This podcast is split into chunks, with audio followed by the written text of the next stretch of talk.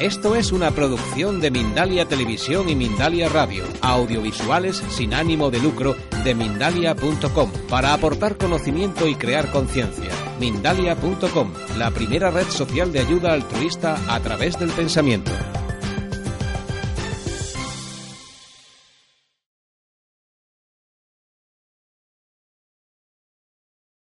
Os voy a, dar, paso a la siguiente pareja, que son los últimos conferenciantes, que nos traen música, que nos traen alegría. Yo creo que no hay mejor manera de terminar este, este eh, congreso que con la música de dos personas muy especiales.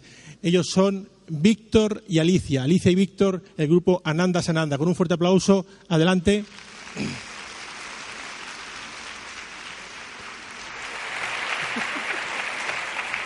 Buenas tardes a todos, ¿qué tal? Como ya nos han presentado, ya no me presento yo, siempre me presento yo, pero no voy a presentar otra vez porque si no sería redundar. Y no venimos a redundar, ¿no? Aunque todos venimos a hablar un poco de lo mismo, ¿o no? Un poco. Un poco, porque hemos estado en la conferencia anterior y la verdad que muchas de las cosas que decía Xavier, nosotros también las explicamos de una u de otra forma, o sea que al final todos venimos a hablar de lo mismo, de amor. Eh, empezamos cantando. Vale. Bueno, tú. Vale, voy a empezar cantando una canción que se llama, se titula, titula Tal vez. Y es una canción que, bueno, todas las canciones que canto son canciones canalizadas, me las, me las dicta mi guía. Y, son canciones que ayudan a, bueno, a tomar conciencia, también ayudan a abrir el corazón y a elevar la vibración. Pero esta concretamente ayuda a, a las personas y a los seres desencarnados a tomar conciencia de que a lo mejor eh, es probable que haya otra vida después de la vida. ¿Hay quién?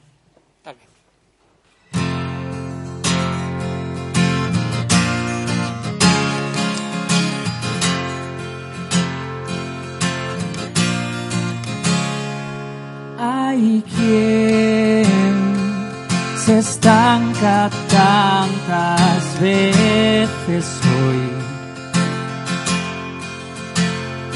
Hay quien se olvida de quién es. Hay quien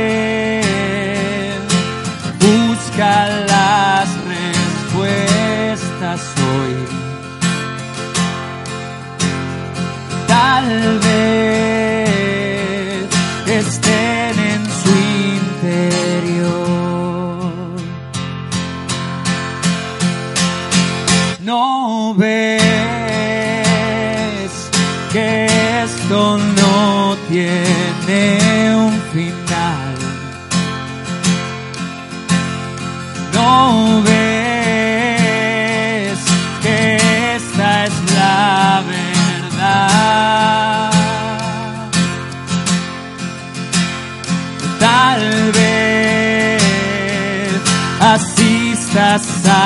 a tu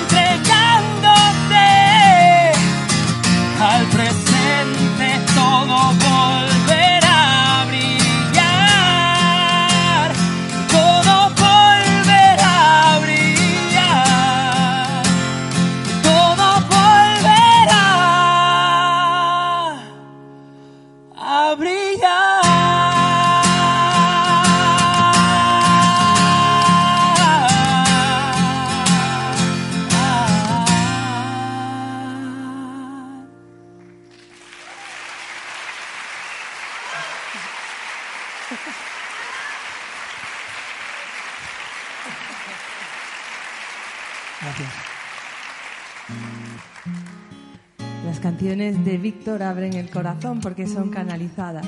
Yo cuando me oigo decir, decir esto, perdón, muchas veces me acuerdo de cuando yo no creía en nada.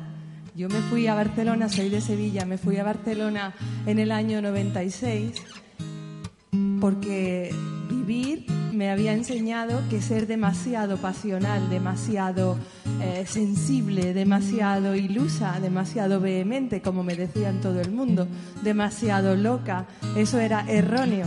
Y era mejor vivir desde la mente y desde, desde la razón, la lógica, lo que se supone que tiene que ser el programa que nos dicen que tenemos que cumplir. Eh, estudiar una carrera, casarte, tener unos hijos, tener un buen coche, una familia y ya está.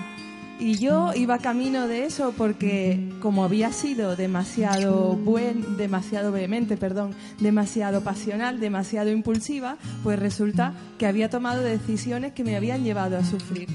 Y me di cuenta que no me gustaba sufrir, a nadie le gusta. Y entonces un día dije, bueno, pues se acabó. Ahora voy a hacer lo que todo el mundo quiere que haga, que es vivir desde la lógica, desde lo conveniente, desde lo aconsejable.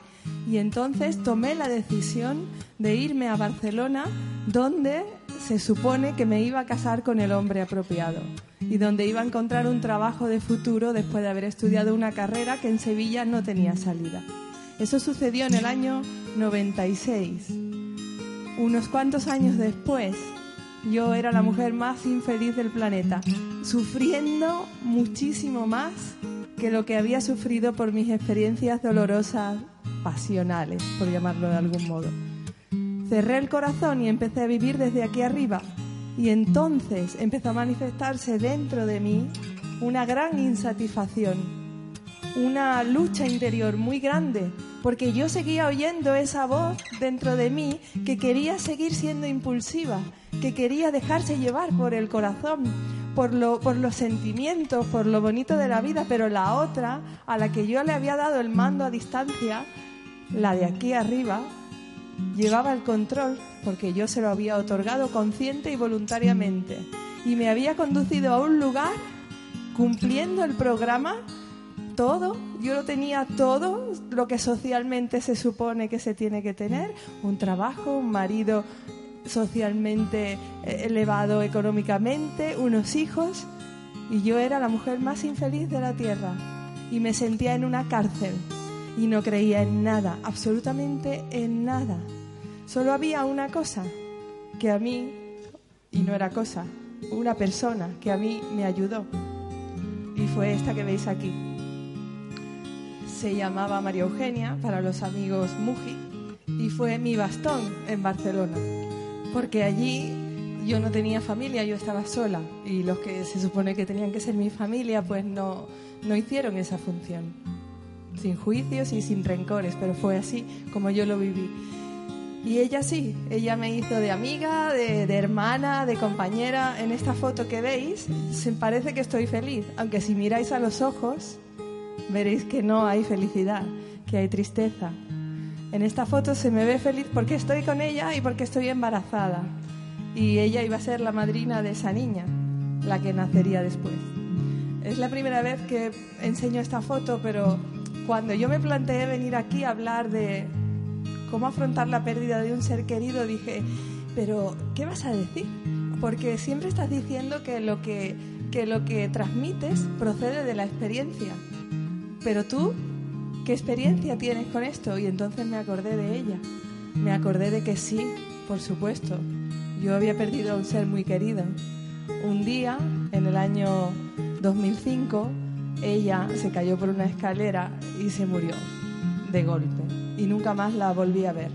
Yo estaba absolutamente dormida, en lo que en la terminología espiritual se llama estar totalmente cerrado a este mundo, al mundo espiritual. Yo no creía en nada, yo deseaba morirme yo o que se murieran otros. Imaginaos en qué punto estaba de horror personal. Y cuando la gente me hablaba de, de este tipo de cosas, yo decía, uy, no, no, ¿eh? a mí eso nada. A mí, apártate, apártame eso porque eso es un rollo, eso no, eso no es verdad, eso es un camelo para tontos y que y además que no, que me dejes en paz, que yo no me creo nada de todo eso que estás diciendo. Me traían libros, me traían cosas. Yo le llamo que el universo me tiraba chinitas para que yo despertara, pero bueno, yo no lo quería escuchar. El día en que ella se fue, yo me sentí absolutamente huérfana. Ya en ese momento tenía dos hijos y, y, me sentí huérfana por completo en una ciudad en que yo todavía no me había integrado a pesar de que llevaba unos años allí. Pensé que la vida me castigaba por haber deseado mi propia muerte o la de otras personas para que mi vida mejorara. Y me sentí culpable. Y entonces todavía fue más oscuro mi agujero negro, porque encima le puse la losa de la culpa. A los tres días de su muerte, yo estaba en el sofá de mi casa con mi hija, su ahijada, que tenía dos años. Abrazadas nos quedamos dormidas porque había sido muy duro todo el proceso. Y de repente abrí los ojos y vi que una figura de luz venía hacia mí. La vi con mis ojos abiertos y yo no podía creer lo que estaba viendo. Una figura de luz venía hacia mí y, y no tenía su forma pero era ella y yo lo sabía y no sé cómo lo sabía, pero lo sabía que era ella. Y yo dije, esto no puede ser. Yo desperté a mi hija y mi hija también la vio. De hecho, la siguió viendo en los días siguientes. Decía con su media lengua, a Tita Muji, a Tita Muji, que así la llamaba. Y decía, ahí está, ahí está ahí. Y empezó a acompañarnos. Empezó a acompañarnos y poquito a poco empezaron a pasar cosas en mi vida, pequeñas experiencias que iban llevándome lentamente hacia lo que finalmente fue un despertar. Empezaron a pasarme muchas cosas, tuve que pasar por una enfermedad, una enfermedad en la cual varios médicos me dijeron que me lo había creado yo sola, con mis pensamientos y con mis emociones, que yo no quería vivir. Y yo decía, ¿y cómo sabe este médico eso? un dermatólogo, un dentista, un médico de cabecera, los tres me dijeron la misma frase, ¿te lo has creado tú? Y yo dije, ¿cómo? Me dijeron, no quieres vivir, te lo echas todo a la espalda como diciendo, no quieres vivir. Y era verdad, yo no quería vivir. Y ahí empecé a darme cuenta de que estaba pasando algo. Un día caí o me llevó a la consulta de una terapeuta para que me quitara una contractura muy grande en la espalda y cuando me quitó la contractura yo me puse a llorar y me dijo, mm, es normal que llores porque esto que tú tienes aquí es emocional. Te lo estás causando tú con tus pensamientos y emociones otra vez. Y me dijo, tienes que leer este libro que se llama Muchas vidas, muchos maestros de, Brian Weiss. Yo casualmente había escuchado a dos personas más diciéndome que tenía que leer ese libro. Y cuando lo escuché por tercera vez dije, bueno, lo voy a leer porque ya todo el mundo me dice esto. Leí el libro y allí hablaba de regresiones a vidas pasadas. Y yo, que no creía en nada, dije, no sé por qué, no pude cerrar el libro. Dije, aquí hay una verdad como un templo. Era un psicólogo norteamericano, un psiquiatra, perdón, muy prestigioso que había estado muchos años ocultando esa realidad porque tenía miedo de que sus colegas lo tacharan de loco. Pero había descubierto a través de la hipnosis que los pacientes se podían ir a vidas anteriores y traer hechos e información que luego él verificaba como cierta. Entonces yo dije, yo quiero probarlo. Y me fui un día que me quitara la contractura de la espalda otra vez porque se me reproducía cada 15 días. Era emocional. Y le dije, he leído el libro, me encanta, yo quiero hacerme una regresión. Y me dijo, yo hago regresiones. Y dije, ¡hala, qué casualidad! Pues venga, y quedamos para hacer una regresión una semana más tarde. A la semana siguiente, yo fui allí como una niña que iba a, yo qué sé, una fiesta de cumpleaños. Estaba súper contenta, no sabía qué me iba a pasar. Aún todavía pensaba que había cierta parte de rollo en todo aquello, pero por probar, total. Fui allí y en el momento en que empezó la regresión, la regresión a una vida anterior, ella me dijo, tu alma te va a conducir al momento que necesitas ahora, en este momento de tu vida, para comprender. Te va a conducir a la vida que necesitas para comprender lo que te está pasando ahora. Y me condujo a una vida en la que había reproducido exactamente lo mismo. Había cerrado el corazón por un desengaño muy fuerte y mi vida se había convertido en, soledad y amargura. Lo más curioso fue que en el momento de morir en esa vida, yo muero en esa vida y lo estoy reviviendo a través de la regresión, y en el momento en que hago así en una cama como una anciana, cae mi mano y surge alguien del cielo en aquella habitación y me da la mano, y era mi amiga Muji.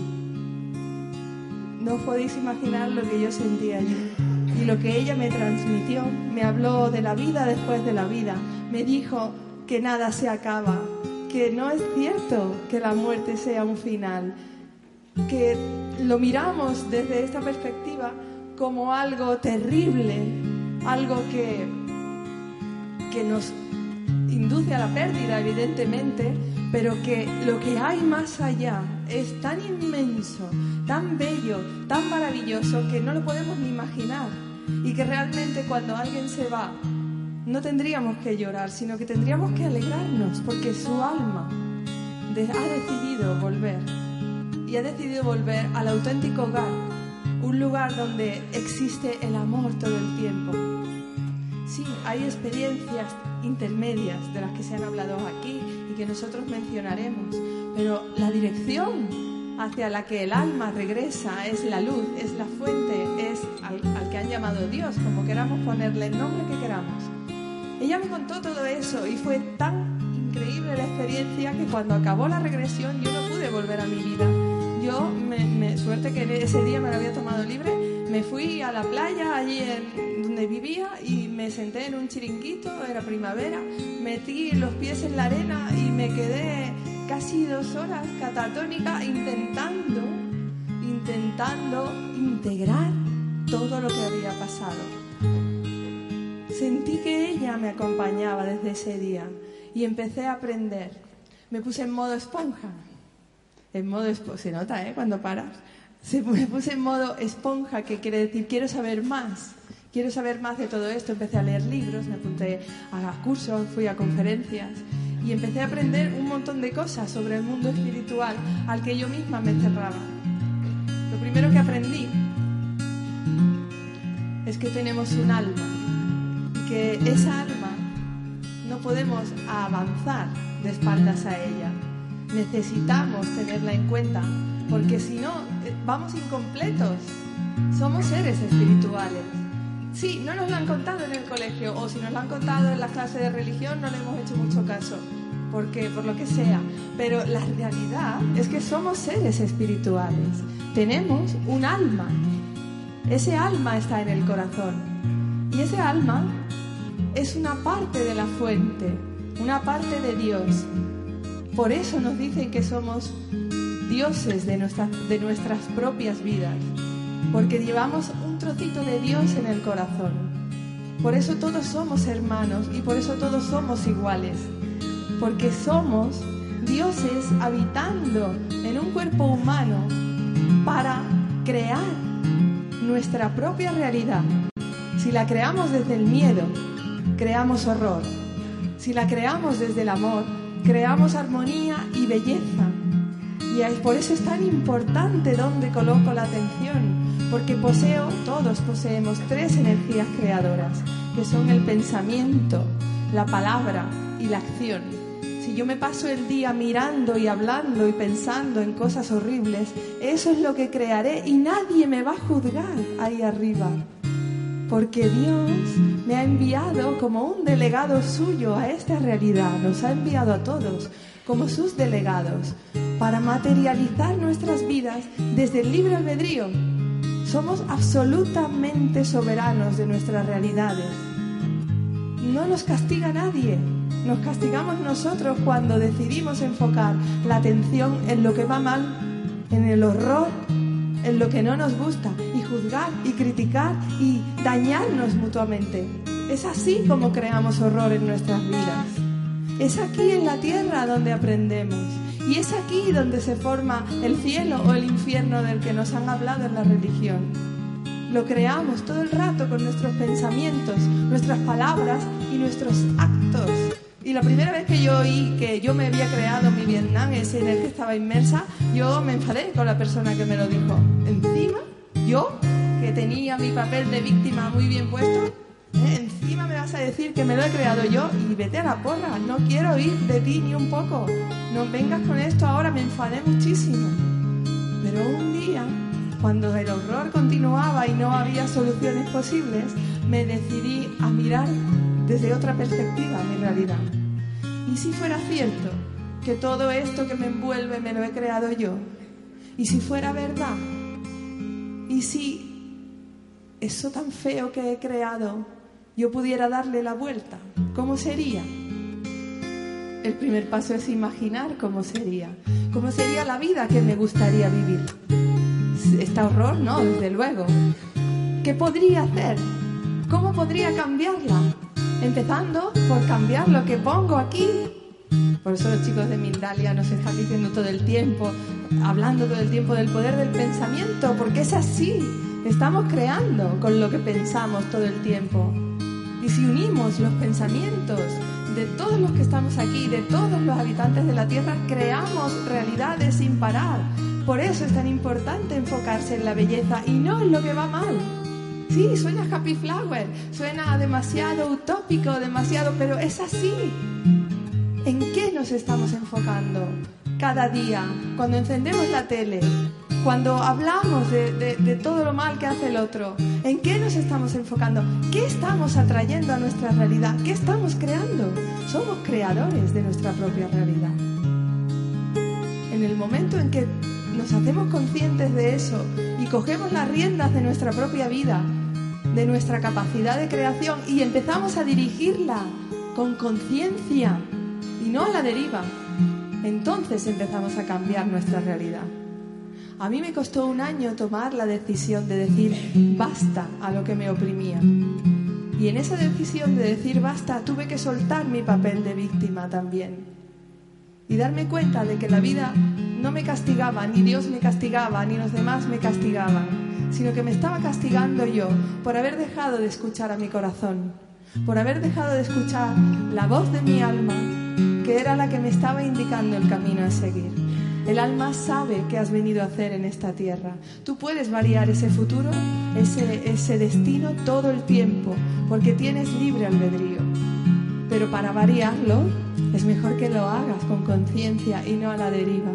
Es mejor que si quieres transformar tu vida, te consideres sabio, fuerte, capaz y que digas, vale, si me ha costado un montón de años crear un horror, no voy a pretender cambiarlo en 10 minutos.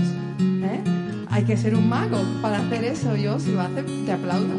Pero lo, lo más lógico, lo más de a pie, lo más de espiritualidad práctica es cambiarlo día a día. Cada día la decisión consciente de cambiar lo que pongo aquí y que sea bello, armónico hacia mí mismo y hacia los demás. Y mi vida mejora.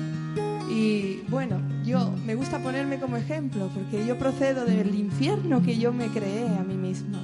Y ahora hablo aquí a otras personas, no porque sea mejor que nadie, sino porque salí del agujero.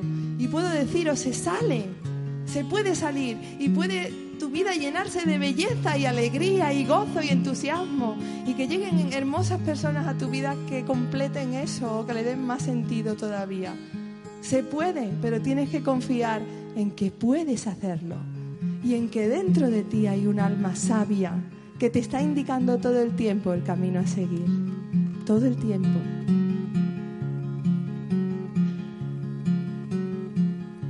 El alma es inmortal, por eso la vida no se acaba con la muerte. No se acaba. Y claro, si se te muere alguien muy querido, el dolor es muy grande. Primero, porque no nos educan para aceptar la muerte. De hecho, hablar de muerte, uy, uy, uy, uy, eso es mejor, no, es un tema tabú, no tocarlo. Y uno se pone muy serio cuando habla de muerte. Y, ¿Pero por qué? Si la muerte forma parte de la vida. Si todos los que estamos aquí hemos muerto y vuelto a vivir un montón de veces. Si estamos en un proceso continuo de renovación, porque el alma experimenta a través del cuerpo todo lo que quiere experimentar. El alma decide qué es lo que viene a hacer en esta tierra o en otras realidades. Entonces, cuando el alma decide abandonar el cuerpo, es porque ya o ha completado eso que quiso manifestar en su encarnación o porque ya no lo puede hacer porque la persona en la que habita se ha vuelto tan duro de mollera que, que, dice, aquí ya no puedo, o sea, es imposible. O sea, se ha truncado todo tanto que, mira, necesito irme a otra vida para poder aprender las lecciones que me tocan por aprender. Es que me falta aprender a superar la rabia, pero este pobre en el que habito no hay manera. No hay manera, porque, porque está preso de la rabia y no hay en el horizonte nada eh, que, parezca que le vaya a sacar de ahí. A veces lo hace por eso el alma, porque no puede. ¿Es cuestionable la decisión del alma? ¿Es cuestionable que, que, si el alma decide marcharse, los que estamos aquí protestemos? Claro, si lo miramos desde la perspectiva de la mente, del ego herido, del dolor, evidentemente es muy difícil de aceptar. Pero si miramos más allá, si miramos más allá lo que sucede cuando el alma sale del cuerpo y regresa a la luz, eso es una experiencia de éxtasis. Y no de hablo de la droga, ¿eh? de éxtasis, de plenitud. Se puede vivir esa experiencia en meditación. Yo en una de aquellas, porque me apunté a varias sesiones de regresión para averiguar qué otras vidas me estaban influyendo en mi presente y poder desactivar sus efectos, en una de esas experiencias, repentinamente, pues mi alma me mostró lo que se siente al fundirse con la luz. Yo creo que me lo montó para que luego, me lo, mostró para que luego lo pudiera contar. Yo sentí absoluto éxtasis. Fue nunca en mi vida he sentido nada parecido. O sea, tu corazón. Yo estaba en la camilla de la terapeuta y noté algo que salía así y se fundía con una luz inmensa. Y yo, que era una madre que, que, no quería ni que sus hijos fueran en autobús porque tenía miedo de que les pudiera pasar algo, imaginaos, la madre con sus pollitos era una cosa casi obsesiva. En contacto con aquella luz, yo me hubiera quedado allí. No me importaba nada. Estaba absolutamente plena, no recordaba nada y sentía amor Sentía amor y sentía comprensión por todo. Una experiencia increíble, una experiencia que aquí en la Tierra no se puede imaginar porque vivimos de espaldas a eso, porque no nos lo cuentan de pequeños. Pero existe esa experiencia y cuando el alma vuelve ahí, no, no siente sufrimiento, no siente dolor. Entonces, ¿por qué lloramos? ¿Por qué lloramos? ¿Por qué nos apenamos? Pobrecito el que se fue. En realidad, pobrecito el que se queda. Pobrecito el que se queda porque es el que está preso del dolor, del, que ha perdido a ese ser querido. Pero el que se va no sufre. a menos que se quede en una situación de estancamiento de la que luego nos hablará Víctor, porque yo he cogido el turbo y no suelto. La verdadera vida se encuentra más allá de aquí, eso ya lo hemos visto, y el alma decide cuándo se va. Ya me he adelantado a las diapositivas porque cuando empiezo a hablar, eso es lo que sucede cuando, cuando uno se pone a hacer lo que ha venido a hacer eh, en la tierra. Yo no sabía que yo había venido a hablar en público. De hecho, era una niña tímida que me escondía en el lavabo porque me daba mucha vergüenza hablar en público. Pero cuando me subo y me pongo a hablar, parezco que me transformo. ¿Por qué? Porque estoy en contacto con mi corazón haciendo lo que mi alma me pide que haga. Y esa sensación se parece un poquito a esa de volver a la fuente. Yo animo a cada uno, a cada persona, a que haga caso de lo que le está pidiendo el corazón, aunque sea una locura, aunque sea muy difícil, aunque cueste mucho materializarlo, aunque no tenga dinero, aunque bla bla bla bla bla bla bla bla bla bla bla. El hemisferio izquierdo, el lógico racional matemático, tiene mil objeciones para impedir que hagas lo que deseas hacer, porque se aferra a la costumbre. El cerebro actúa por costumbre y quiere mantener las costumbres aunque sean dañinas para la persona. Entonces, cuando vas a hacer algo nuevo es no, no, no, no, no. Pero ¿por qué no?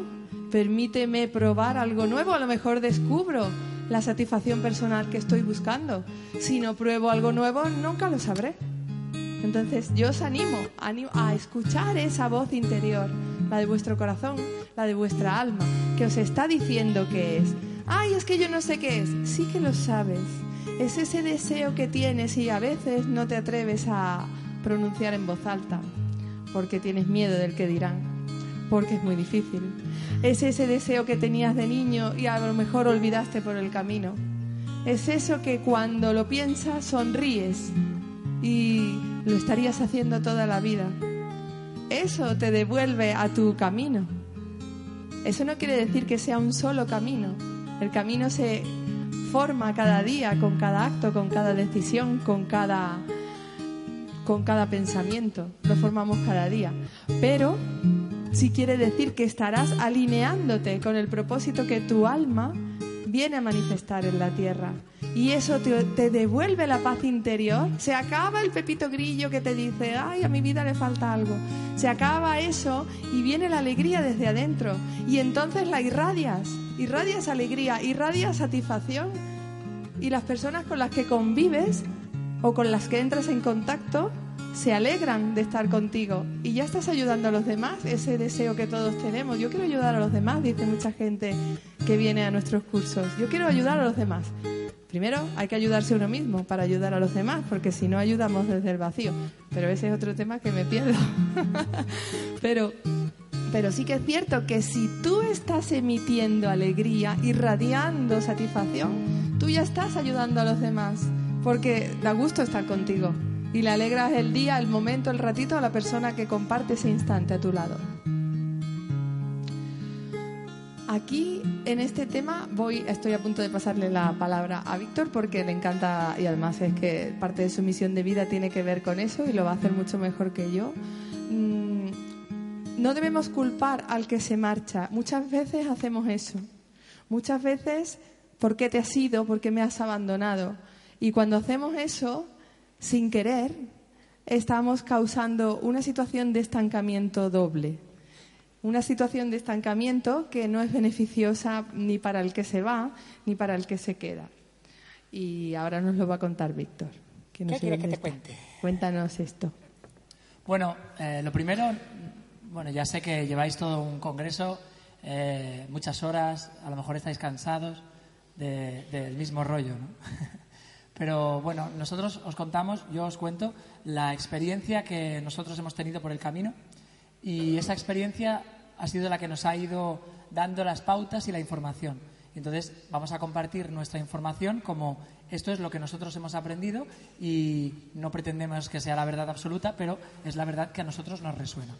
Entonces, de todo lo que yo ahora vaya a decir o de lo que digamos durante esta conferencia, lo que no resuene, es una cosa que acostumbramos a decir, que hoy no ha dicho Alicia, lo que no resuene, por favor, tiradlo a la papelera, porque no hay nadie más sabio para vuestra propia vida que vosotros mismos. Nosotros aportamos lo que nosotros sentimos que es nuestra verdad y vosotros resonáis con lo que es verdad para vosotros y con lo que no lo es, pues no pasa nada.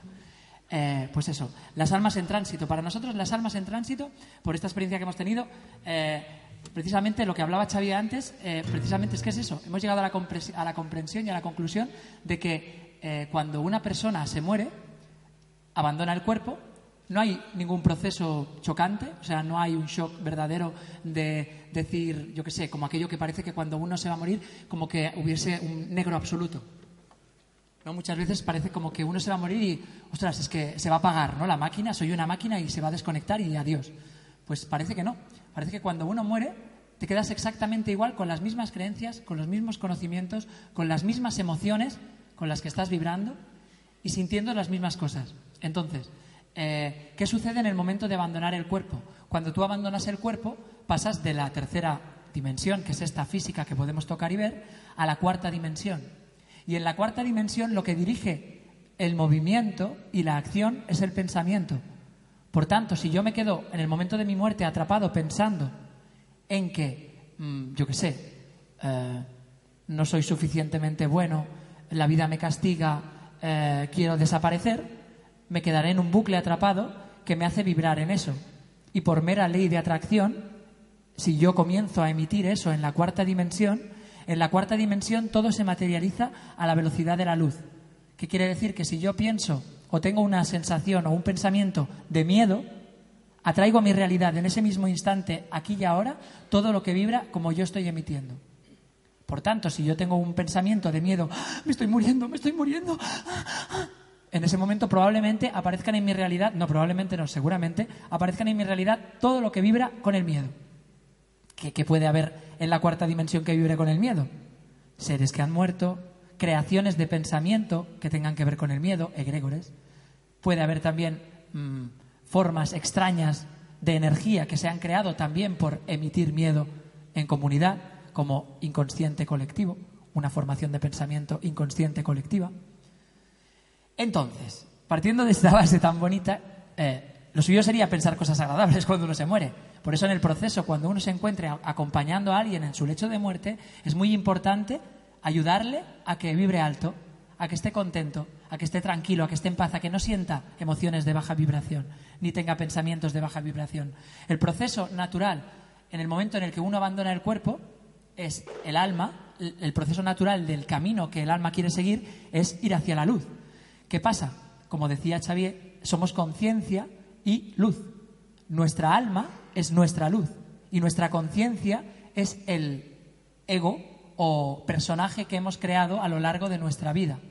Entonces, claro, nuestra alma está atada o subrogada al yugo de nuestra conciencia. Por eso es tan importante el hecho de ahora mismo eh, ayudar a las personas a conectar su mente con su corazón, porque sería conectar su alma con su conciencia. Si tú sigues el designio que tu corazón te pide, que tu alma te está indicando, vas a llegar a la luz, que es el camino lógico y, y, natural que tenemos que dar. Pero si tú te desconectas de tu corazón y vives a la deriva, a lo que te cuenta la televisión, a lo que te dicen todo el mundo que es bueno para ti, eh, probablemente te pierdas. Y en el momento de tu muerte probablemente no sepas hacia dónde ir. Pero si te conectas con lo que tú sientes que es tu camino, entonces llegarás. Vale. ¿Qué más? ¿Qué más?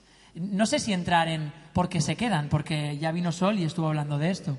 Se quedan por muchos motivos, se quedan porque no se han dado cuenta de que han muerto, eh, de repente un corredor está corriendo alrededor de su casa eh, en círculos y para que veáis lo que es la mente, la mente se queda atrapada en bucles. ¿Nos pasa a veces que estáis pensando una cosa y de repente estáis pensando todo el rato lo mismo?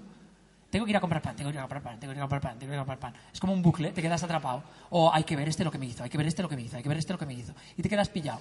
Entonces, aparte de que estás emitiendo eso en el mundo y comenzarás a traer a tu realidad todo eso que vibra como lo que estás emitiendo, que ahora no viene al caso, en el momento en el que está el corredor corriendo alrededor de su casa, sin darse, bueno, está corriendo, ¿no? Escuchando música, su rollo, y de repente le cae una maceta en la cabeza y él sigue corriendo, porque de, golpe murió. Pero su conciencia no se ha dado cuenta siquiera. Es como el que se corta un dedo, que está cortando jamón, te cortas un dedo, no te has dado cuenta, de repente ves la sangre, ¡ah! tomas conciencia de que te has cortado, pero no te habías ni dado cuenta de que te habías cortado. Pasa exactamente lo mismo con las muertes súbitas, muchas veces. No se dan cuenta, no son conscientes. Llegan muchos seres desencarnados a nosotros, muchas almas en tránsito, pidiendo ayuda, eh, pero sin saber. Su alma les trae a nosotros y su conciencia, hablando con su conciencia, ayudándola a encontrarse, a reencontrarse con su luz, que es también Él, se produce la fusión y, el, y la evolución. En el momento que una conciencia es capaz de ver su luz, se fusiona con ella, porque comprende, recuerda. En el momento en que ve su luz, recuerda, dice, ah, ya sé a lo que vine, ya sé quién soy, ya sé a dónde voy. Se funden la conciencia y el alma y el alma puede regresar. Claro, eh, el estancamiento de un alma en tránsito parece que es algo como no sé, como, bueno, pues mira, se ha quedado atrapado. Cuando es una persona que es un allegado nuestro, obviamente eh, nos preocupa y nos damos cuenta de que están en tránsito probablemente porque comenzamos a pensar en ellos y cuando los imaginamos, los, los imaginamos tristes o apagados o, o, pidiéndonos ayuda o en sueños se nos aparecen y nos los vemos pidiendo ayuda, por favor, ayúdame, me siento mal, no me encuentro el camino. ¿Nos ha pasado alguna vez esto? Yo creo que hay muchas personas que les ha pasado. Y cuando una persona sientes que está en la luz, somos seres sensibles aquí todos. Aunque no a veces lo mostremos en público por la educación que nos han dado, todos somos sensibles.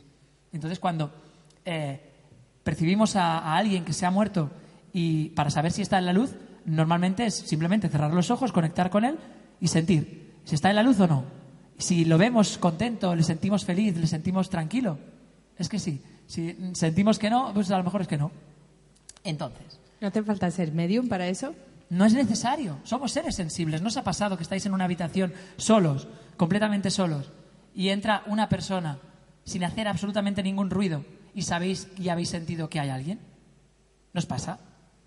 De repente, yo qué sé, está Alicia cocinando y yo llego sigilosamente.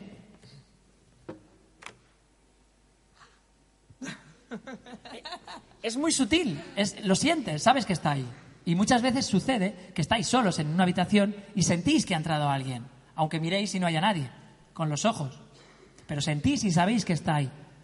Vale, pues somos seres sensibles y por esa, bueno, en parte por esa, por esa cosa de ser sensibles, ya tenemos un punto a favor para ir en la dirección de atrevernos a la, abrir la posibilidad de, ostras, a lo mejor, si viene un, un alma en tránsito a mí, ¿para qué viene? Si todo lo que pasa en mi vida tiene un motivo, ¿para qué ha venido esta alma a mí, a mi casa, aquí ahora, para hablar conmigo? ¿Se querrá tomar un cortado o un cafelillo? No sé. ¿Para qué ha venido? Es una pregunta que nos podríamos hacer. Y en ese caso, también, bueno, nosotros nos hemos dado cuenta de que las únicas personas, los únicos que podemos ayudar a las almas en tránsito a que se desbloquee su estancamiento porque el hecho de estar en tránsito no es más que un estancamiento. Cuando una persona cae en depresión, se podría decir que es un alma en tránsito en vida, porque está estancada, porque no sabe el camino que su alma le está indicando, porque no ve la evolución. Yo he estado en depresión, yo sé lo que se siente. Es una sensación de no tengo ni idea de qué hago aquí, ni de qué es esto, ni para qué sirve la vida, ni qué pinto yo aquí. Y cuando uno está en ese punto, necesita que alguien le ayude, y en este caso, los únicos que podemos ayudar a las almas en tránsito a evolucionar, a seguir su proceso evolutivo lógico, que es regresar hacia la luz, somos nosotros, los seres encarnados, los que tenemos cuerpo físico, los únicos. ¿Por qué? Por pura física cuántica. La física cuántica y la ley de atracción dicen, eh, perdón, por ley de atracción, porque lo que vibra en frecuencias similares es atraído lo uno hacia lo otro de, de manera irresistible. Por esta misma cosa, eh, tengo la boca seca, ¿Me puedes atraer un vaso de agua, por favor? En teoría se repelería la boca seca y el agua porque son opuestos, pero. Gracias, corazón. Eh... Estáis muy serios. Claro, cuando se habla de estas cosas parece como que. Uh, ¿No? Baja la vibración de golpe. Pero es normal porque ellos vienen también a escuchar. Porque ellos también están buscando el camino de regreso. Entonces nosotros somos los únicos con nuestro cuerpo físico que les podemos ayudar. ¿Por qué? Porque con nuestras emociones somos capaces de vibrar en, emociones altísimas como los seres de luz de alta vibración, en el amor, en la alegría, en, en la gratitud, y somos capaces también de vibrar en el miedo, en la rabia, en el odio, en las emociones que normalmente se quedan atrapados estos seres, que estos seres no son más que nosotros cuando muramos, que parece como que es algo ajeno a nosotros.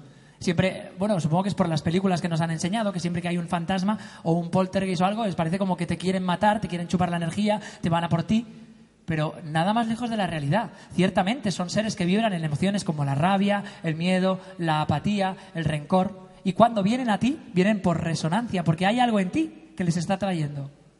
Por pequeñito que sea. Así que, a lo mejor el para qué, que yo me pregunto cuando me doy cuenta de que hay un alma en tránsito en mi vida, es ¿para qué está conmigo? Pues primero, porque a lo mejor hay algo en mí de lo que él vibra que está en mí.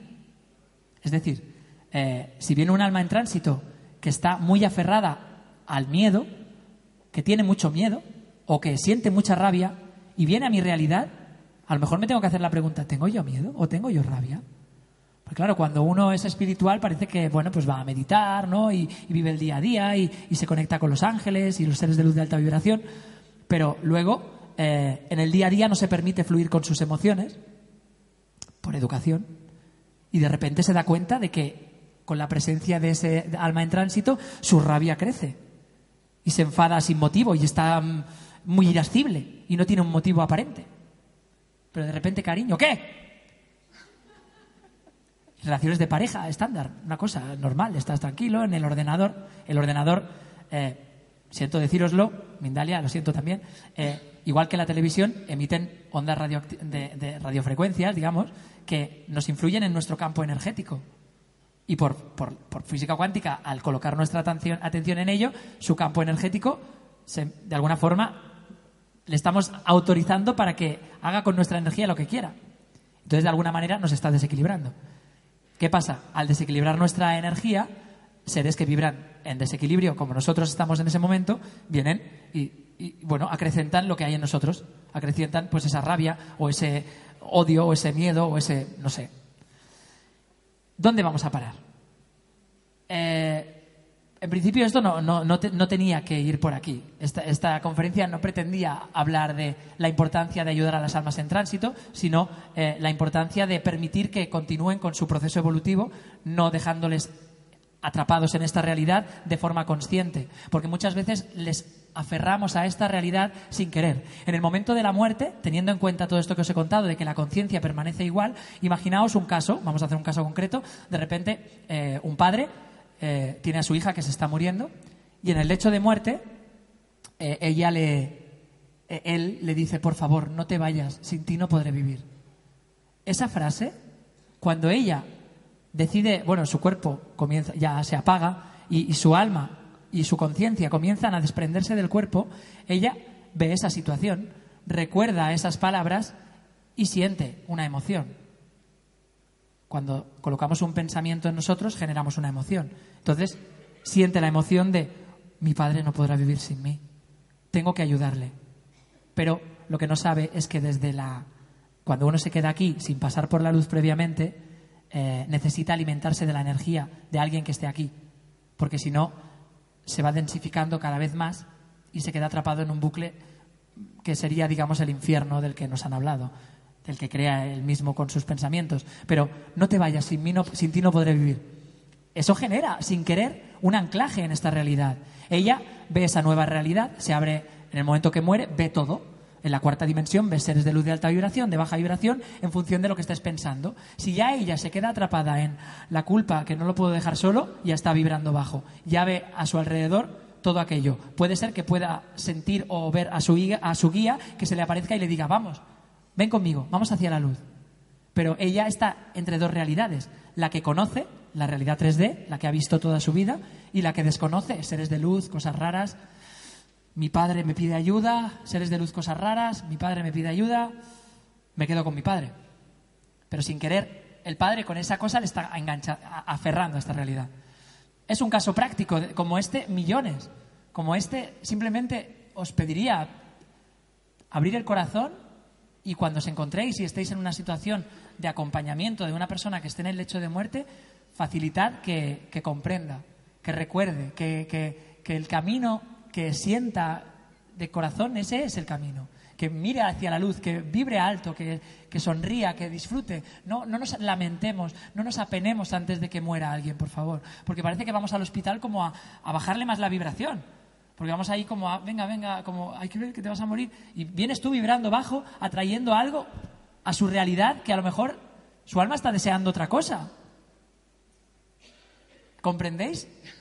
Es que lo hacemos al revés, sin querer, porque nos dejamos llevar por las emociones que surgen en nosotros. Es lógico que si hay alguien que, a quien tú quieres y se está marchando, que sientas pena porque no lo verás más, porque no podrás compartir momentos más con él, porque porque le quieres, porque el amor es así, porque tú quieres a alguien y le quieres y quieres compartir tiempo y experiencias y todo. Y de repente se va y no podrás compartir nada más, o sí. Porque cuando uno se va y se va hacia la luz, puede regresar. Ahí sí puede regresar. Puntos suspensivos. Puntos suspensivos. ¿Sí, no? Y ahora Alicia va a decir algo. es que le encanta irse al final de las PowerPoint que yo monto. Ah, no, no, por eso, por eso ya te he dado los puntos suspensivos. Es que hay una... Bueno, ahora lo veréis. Gracias.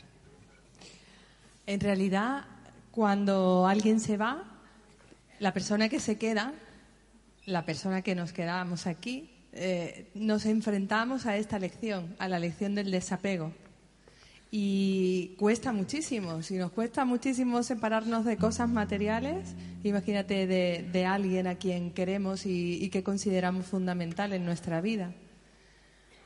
Pero es una lección que tenemos que aprender entre todas la ristra de lecciones que el alma se trae en la mochila para aprender.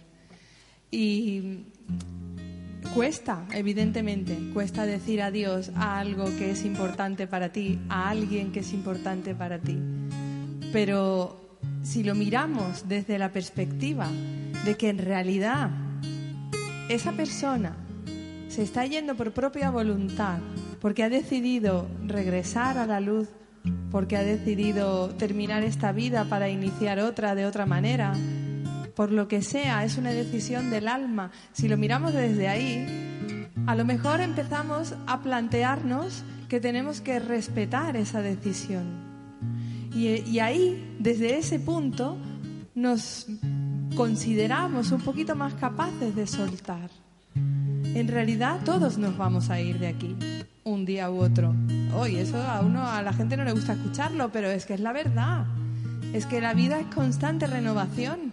Es muerte y renacimiento todo el tiempo. Si no, fijaos en el paisaje que os rodea donde vivís. ¿Era siempre así o cuando niños era diferente?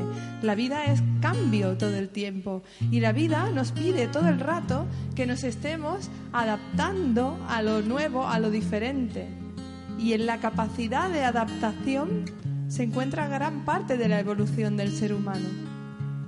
En la capacidad de decir, vale, esto ahora ya no está en mi realidad. Y ya no está, y lo tengo que dejar marchar, aunque me duela. Ya sea una persona, ya sea una cosa, ya sea lo que sea. O sea, no, vinimos sin nada y nos vamos sin nada. Y cuanto antes nos abramos a, a- a aprender esta lección con serenidad, menos sufrimiento acarrearemos. Porque ¿de qué sirve estar todo el tiempo recordando lo que fue? ¿De vivir en el pasado? ¿De estar penando? ¿O de incluso estar mm, perpetuando situaciones como las que Víctor ha descrito? Porque estamos atrayendo a esa alma con el dolor. Esa alma que a lo mejor lo que quiere es irse. A lo mejor lo que llega es la hora de aceptar, que es el primer paso para empezar a superar una pérdida. A mí me gustaría invitaros a hacer un experimento, si queréis. Esta canción, cuando la canalicé, me di cuenta de que ayudaba a las almas en tránsito a irse hacia la luz, porque les ayudaba a, elevar su vibración, a comprender y a desapegarse. Y me gustaría hacer un experimento, si queréis, es, sería, bueno, es como entrar en contacto con alguien que sintáis que, bueno, con alguien que haya muerto y que le invitéis a que venga aquí con el pensamiento para que pueda sentir esta vibración y que si quiere, pues que, que continúe su proceso evolutivo lógico. Y también para vosotros, para invitaros a que abráis el corazón si queréis. Eh, solo cerrar los ojos y, y llevar.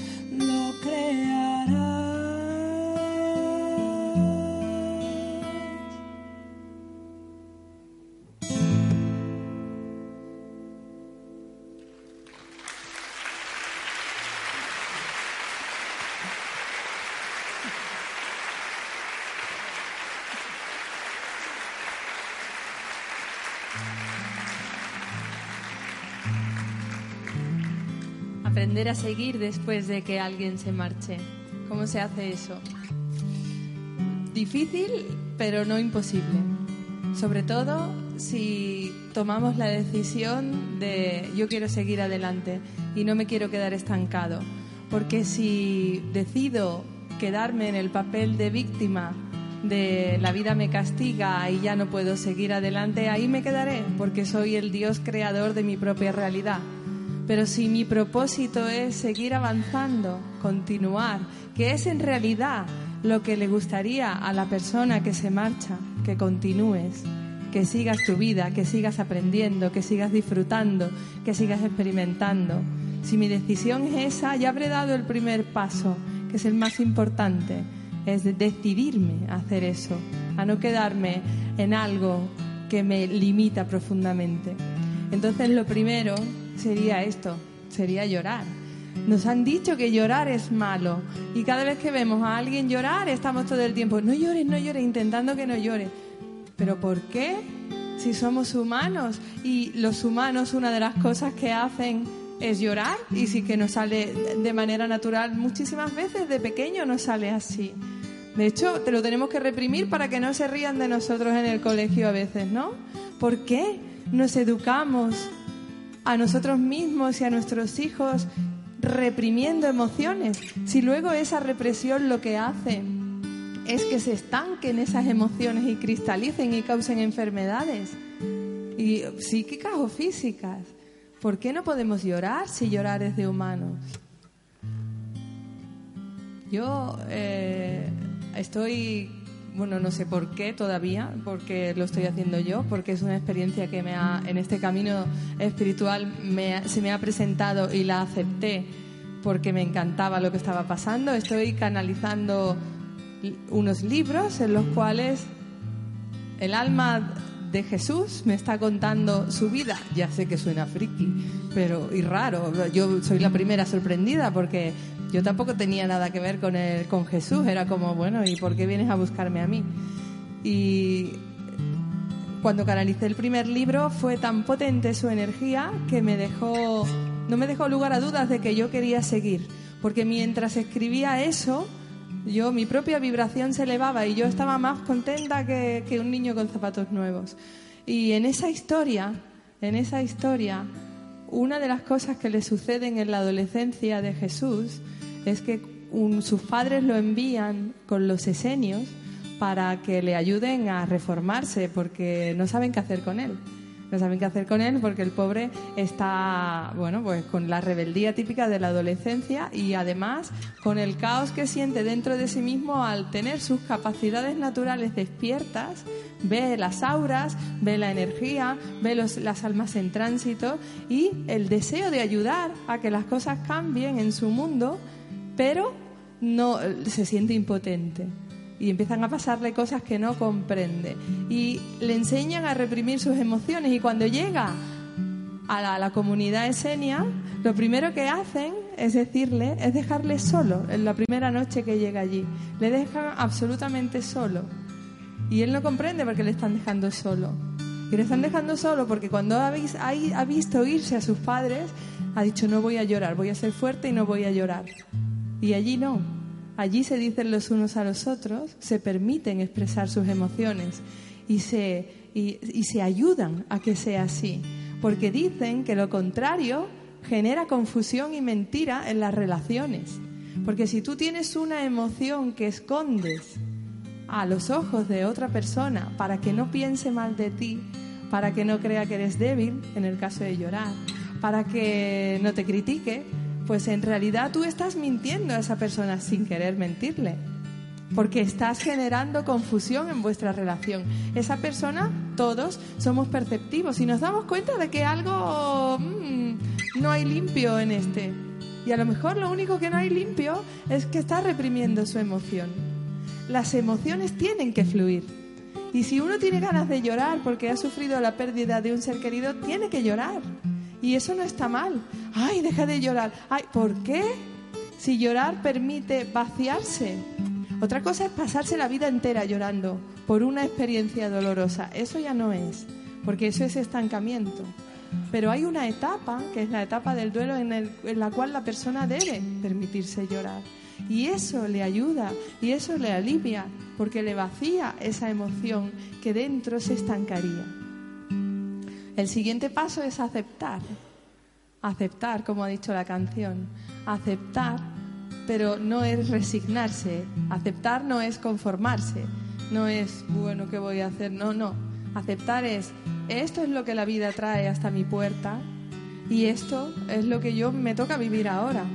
Y si, lo, si me sitúo en esa perspectiva, en la aceptación, ya estoy recuperando gran parte de la energía que pierdo en el papel de víctima en el que se conforma y se resigna con los palos de la vida.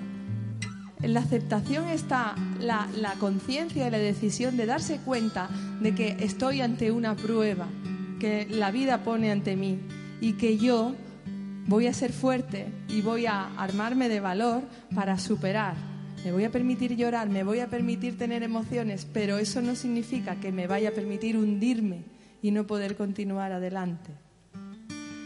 Levantarse. Una vez que he llorado y una vez que he pataleado y una vez que me he permitido todo eso porque soy humano, tengo que levantarme y continuar. Tengo que levantarme y continuar porque la vida sigue. Y si yo sigo en la tierra es porque todavía no ha llegado mi hora.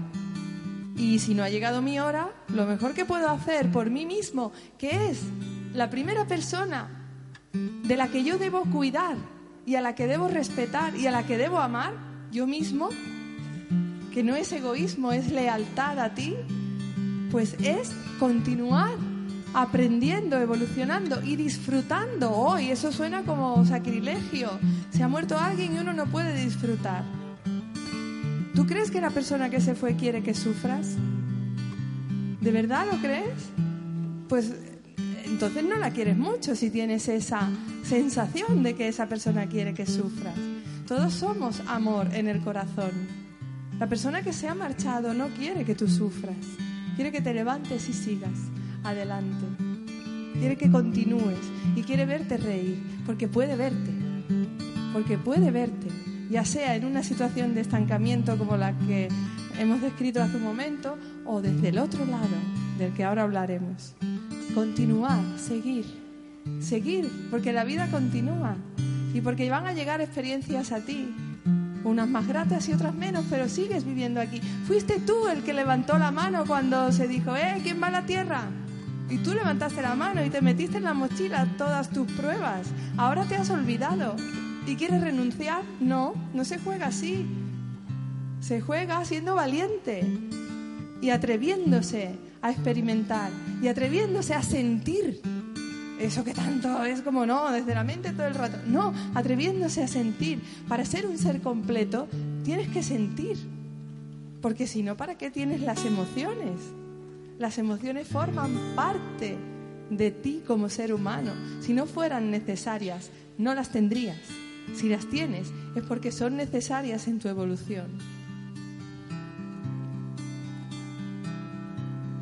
Yo puedo.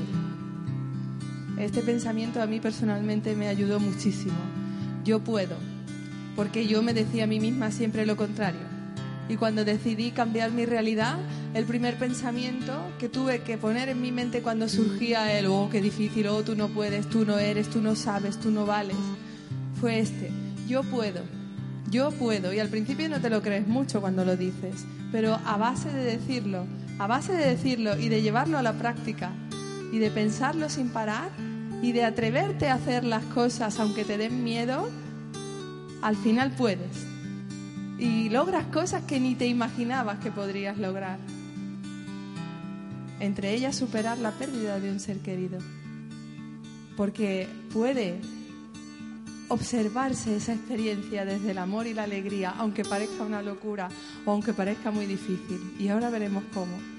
Aquí y ahora. Esto es un manual de supervivencia, pero no solo por la pérdida de un ser querido, sino para cualquier cosa dolorosa que os suceda en vuestras vidas. Aquí y ahora, por favor, eduquemos, reeduquemos a nuestras mentes que tienen tanto anhelo de irse hacia atrás el sufrimiento de lo que fue, las culpas, el rencor, o hacia adelante, ay, lo que pasará en el futuro. Y el presente, y el aquí y ahora, que es donde estoy yo viviendo. El pasado ya se fue, no existe. El futuro no ha llegado, todavía no existe. ¿Qué hago viviendo en realidades inexistentes? Aquí ahora es mi vida. Aquí ahora, este momento, está sucediendo todo. Y están todas las señales que necesito para descubrir mi propio camino y no perderme en los circunloquios de la mente y escuchar a mi alma, escuchar al corazón. ¿Cómo se escucha el corazón? Estando presente. El corazón te habla con sensaciones. Cuando te encuentres ante algo que forma parte de tu camino, tu alma se alegra. Por ahí, por ahí, por ahí, te dice, con emociones. Y cuando te encuentras ante algo que no tiene nada que ver contigo, tu alma te dice, por ahí no es.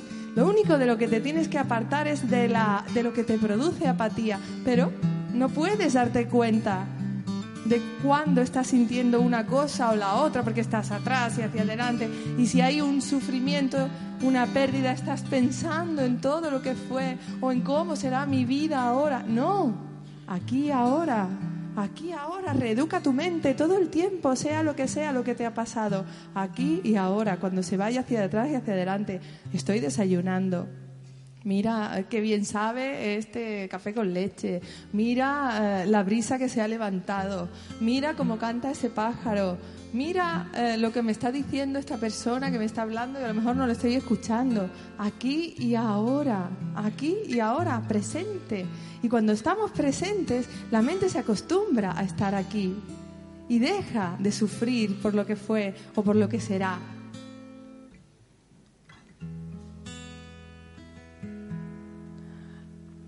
Si alguien se va, puede ser que muera, puede ser que decida dejarte, puede ser como fue otra experiencia en mi caso, cuando me divorcié, tuve que renunciar a ver a mis hijos muchísimo tiempo si alguien se va, puedes aprovechar ese tiempo para hacer eso que siempre quisiste hacer y nunca podías, por lo que fuera.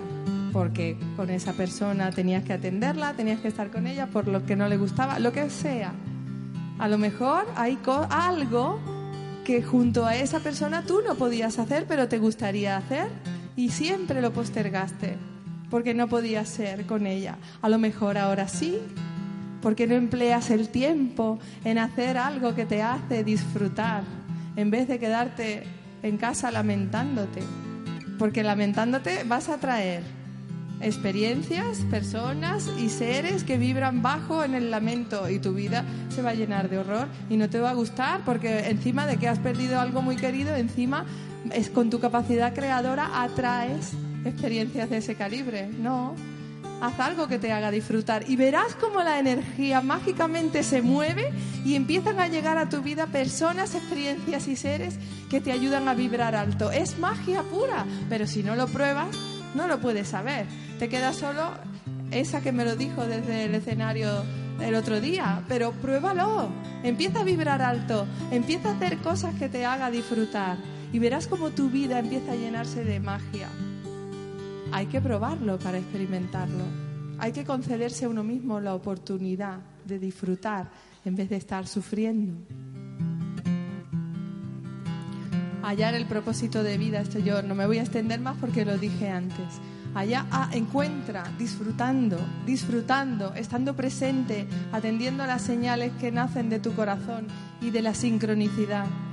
Haya eso que has venido a hacer. Eso que cuando lo haces el tiempo se detiene y podrías estar años haciéndolo y ser la persona más feliz del mundo. Eso que, que, además mueve la energía para que siga sucediendo en tu vida, eso una y otra vez. Hállalo, porque ahí está tu satisfacción. Y cuando tú haces eso, cuando tú estás haciendo eso, cualquier prueba difícil se vuelve muchísimo más liviana, porque cuando tú estás haciendo lo que has venido a hacer en esta tierra, lo que tu alma anhela materializar, tú vibras alto y desde esta altura los problemas son muy pequeños, porque empiezas a mirar la vida con los ojos del amor. Y con los ojos del amor no hay problemas. Hay pruebas que yo puedo afrontar. Y un paso más allá, como colofón a qué más puedo hacer para superar la pérdida. Comunicarte. Comunicarte con el que se ha ido. No, es que para eso hay que ser medium. No, es que para eso hay que ser canalizador. No, para nada, en absoluto.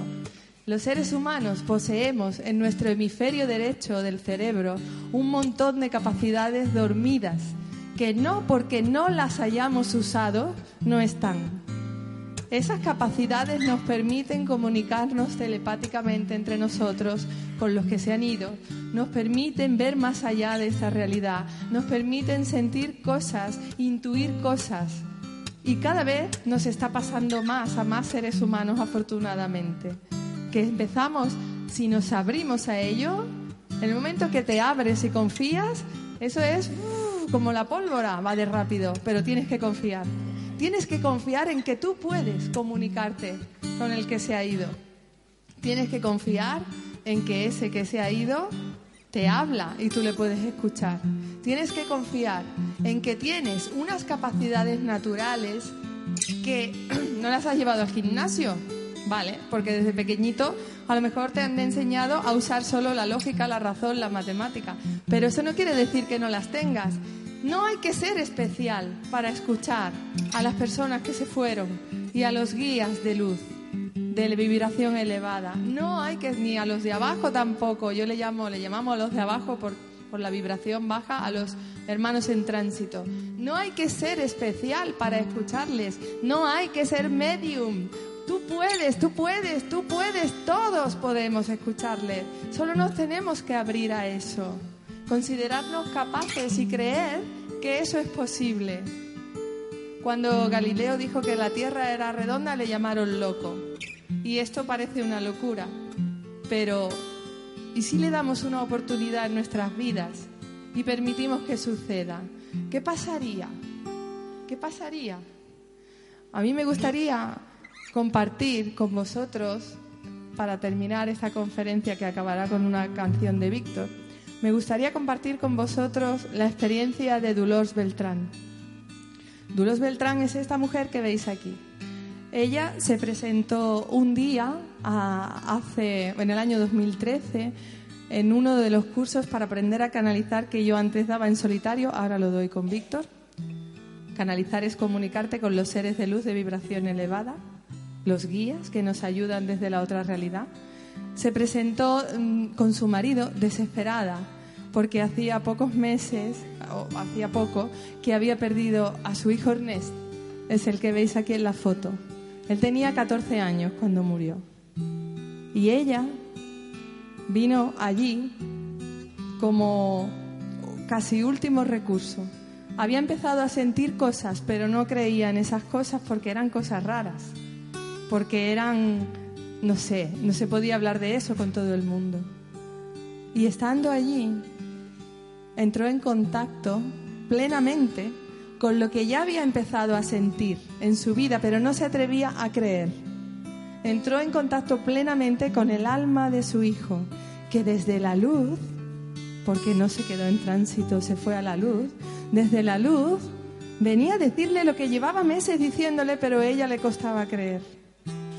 Mamá, todo es amor, le decía. todo es amor. No puedes ni imaginarte la belleza que hay más allá de la realidad que ven los ojos humanos. No puedes ni imaginarte, incluso en tu realidad, con los problemas y con la tristeza que ahora te embarga, mamá, todo es amor. El amor es la energía que lo envuelve todo. Los mensajes que Dolores leía de su hijo te ponían la piel de gallina, porque era vibración elevada pura. No solamente Ernest ayudaba a su madre con esta revelación a superar su pérdida, sino que además la ayudaba, y por eso murió, a enfocarse en su propósito de vida. Ernest y Dolores tienen un propósito de vida común, que es ayudar a las personas a dejar de sufrir por la muerte de un ser querido y a darse cuenta de que la muerte no es un final. Ese es su propósito de vida y ahora lo, están haciendo juntos a través de, de, canalizaciones y de conexiones con el alma de su hijo. Dolores es una mujer alegre y parece mentira. ¿Cómo puede ser una mujer alegre si ha perdido a su único hijo? Es una mujer alegre que cuando hacemos meditaciones en la playa siempre viene con un escrito de Ernest que a todos nos encanta que nos lea y es un ejemplo viviente de superación que yo invito a los organizadores de este congreso, si algún día les apetece, la traigan para que ella hable en primera persona de cómo ella superó, gracias a la comunicación con el alma de su hijo, esa pérdida tan dolorosa que representa eso, decir adiós a alguien tan amado como alguien que salió de tu vientre.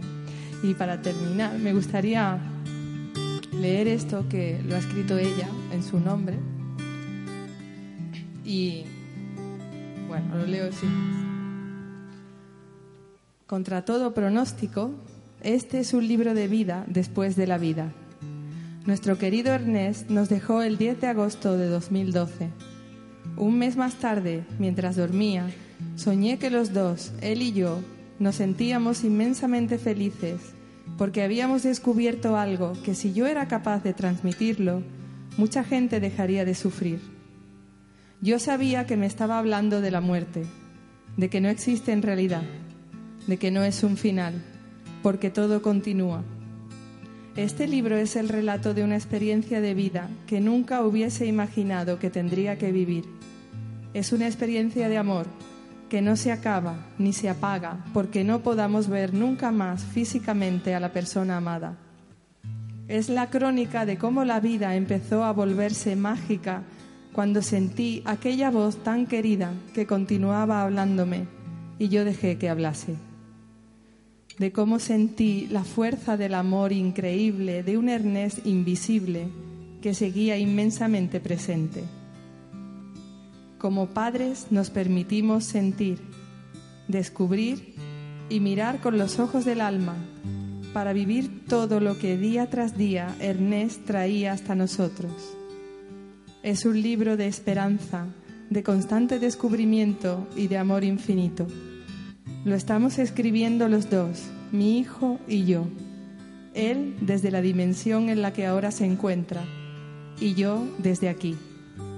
Entre los dos hay un puente que comenzamos a construir cuando Él estaba aquí físicamente y que continuaremos construyendo ahora. El único material que utilizamos es el amor incondicional. Las únicas herramientas que nos ayudan son la confianza, la alegría, la gratitud y la magia. Dulos Beltrán.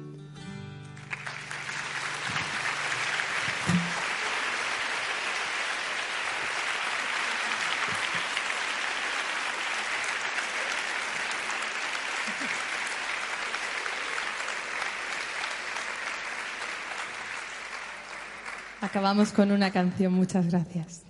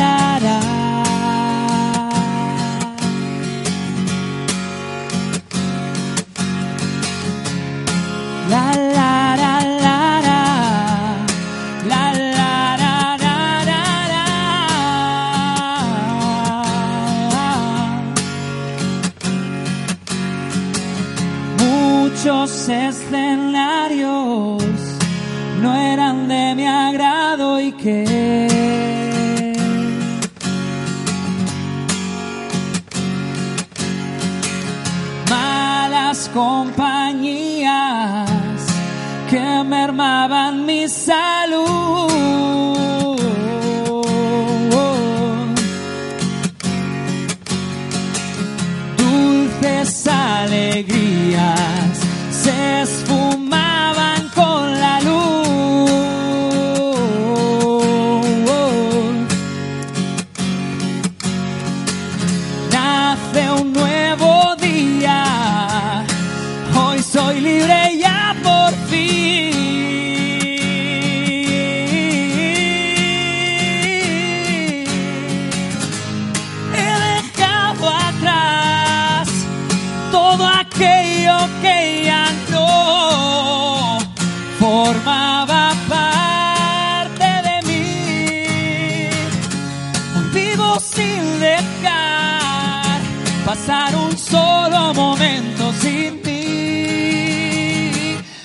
respetándome.